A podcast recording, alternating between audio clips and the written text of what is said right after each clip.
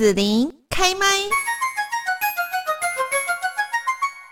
在今天的学习怎样活得健康的单元当中呢，我们今天要来聊到的就是，呃，怎样生活最简单，来谈到民以食为天的主题哦。那我们今天在这边呢，邀请到的是张启华文化艺术基金会执行长徐礼安医师，徐医师你好，子琳好，各位听众大家好，我是徐礼安。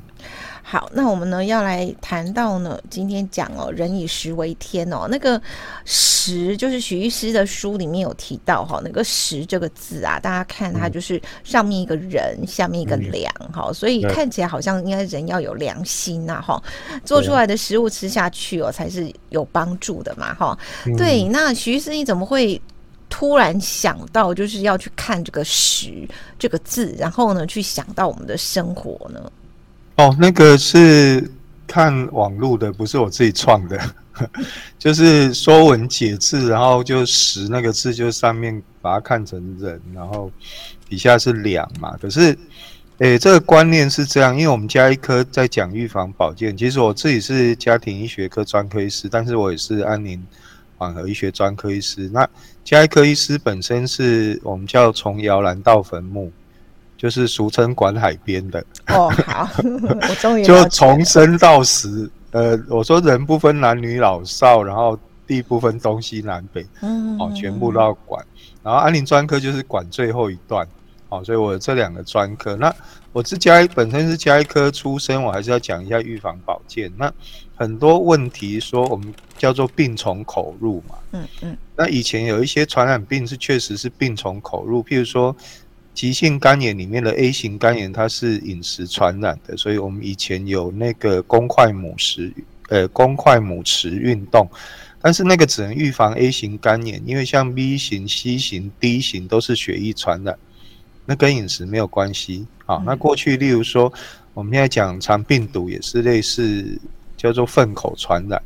那我我在跟我儿子小时候，我在跟他讲粪口传染，他就说很恶心的，谁会用嘴巴去吃大便这样？我说不是啊，就是你那个上完厕所没有洗手，没有洗干净，然后那个粪便里面有有细菌跟病毒，然后你就去又去吃东西，就病从口入了嘛，就病源就从嘴巴进去嘛，所以我们还是会去想说，诶，我们会不会有一些慢性疾病是从饮食来的？譬如说。呃，欧美的公共卫生研究是说，麦当劳饮食习惯进入这个国家以后，可能二十年，这个国家的大肠癌病人就会增加，大肠癌发生率会增加。哦。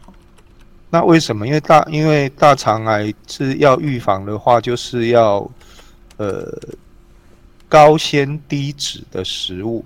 嗯。要预防大肠癌，要吃比较多的纤维，要减少脂肪。啊，麦当劳饮食刚好相反，叫高脂低纤，所以你一整个世代养成那个高脂低纤的饮食习惯之后，将来老了就是大肠癌的候选人。所以我有一段时间都跟学员说，如果你当阿公阿嬷，不要常常带孙子去吃麦当劳，因为他从小养成那个高脂低纤维的饮食习惯之后，他将来老了就是大肠癌的候选人。这样，好啊，那个。呃，我们讲预防保健，我常讲说，前端不处理，后端的问题就会排山倒海而来。好，譬如说我今天讲课还提到说，我们今天高雄市还是空气污染很严重，嗯，就是秋冬季节空气污染一直很严重，但是很奇怪的哦，就是新冠肺炎之后，我们的新闻就几乎没有在报道空气污染，感觉好像空气污染就消失了，但是其实没有。然后我说环保署升格为环境部，我到现在不知道部长是谁。然后可是为什么不处理空气污染？那升格环境部并没有比较厉害啊。嗯哼哼。好，所以我们说，哎，现在不处理空气污染，我将来安宁疗护后端会收到一堆肺癌末期传到死的病人，因为我们医界已经知道肺腺癌的主要原因还不是吸烟，而是空气污染。那我最近在我在。那个网络课程就问学员说：“你家有空气清净机的？”啊，就大部分人家里都有空气清净机，就是政府不处理空气污染，然后人民就只好买空气清净机，把那个当做常备用的、常备的家电用品。这样，我说，假如空气清净机真的有效的话，那应该让政府在各乡镇区都要盖一个大型的空气清净塔，而不是让人民去买空气清净机。好，那空气清净机的道理很简单，其实就是说我把家里的空气好把它清除干净。可是，除非你家里是密闭空间，不然你只要有漏气，就是你家里的空气干净了，外面的脏空气会拼命进来中和。嗯。然后你家的空气清净机就要继续用力的工作，然后消耗更多的电，然后我们就盖更多的火力发电厂去烧煤，然后就制造更多的空气污染，这是一个恶性循环，这样。所以我从来不认为说是这样去处理问题的。那可是我们不关心空气污染，譬如说，诶，胸腔内科医师不关心空气污染，然后呢，我们后来的问题就会很庞大，就是。那个胸腔科医师会做到过劳死为止，嗯，就像我我最近在讲说，那个骨科跟复健科医师哈，应该去家里预防老人跌倒，然后大概老人如果跌倒的发生率下降哈，那骨科的骨折手术可能会少一半。可是这种会自废武功、会减少业绩的事情，好像骨科跟复健科都不想去做，嗯，然后就让老人在家里跌倒，这样我才有刀可以开。好，可是我们家医科在讲预防保健，就是要讲这些事情，就是能够让它不要发生，而不是后来用鉴宝去处理。啊，嗯嗯。那讲到饮食这件事情，我说民以食为天，那我为什么会对人粮为食这这句话很有感触？因为我我妈妈小时在我我小时候，我妈妈是在那个夜市卖水饺跟酸辣汤，然后呃，她她说这个。水饺跟酸辣汤也是我儿子要吃的，所以不能用随便的食材。嗯嗯嗯嗯，就是不是那个乱七八糟的猪杂肉，而是用好的猪肉，因为他觉得我不能区分说这是要给客人吃还是给自己儿子吃的，那就一概都用好的食材去做。那这个就是人粮为食，就是过去连夜市的摊贩都有这样的良心的时候，我们就比较不容易有食品安全的问题。可是现在连食品大厂没有良心了，然后呢，比如说听说种菜的就会留一区不撒农药是自家要吃的，然后其他撒农药就卖给别人去吃。我说啊，怎么那么可怕？现在人变成这样啊？你可是这是消费者自己也要负责任啊，因为我们在买的时候就买那个要很漂亮的这样子，那当然他就是要。不管怎么样，前面的处理它就是要结果很漂亮给你看，这样你才会买嘛。对，对，对，对，但是这个是恶性循环，嗯，啊，这是一个恶性循环，所以人人都有责任。但是我觉得一开始生产者跟消费者都有责任，不能只有怪消费者。那生产者有没有这样的那个？天地良心的责任，这是要去思考了。再来就是，可能有钱人怕死，就会花大钱去买那个叫无毒农业啦，然后有机农业啦，哦，就比较贵啊。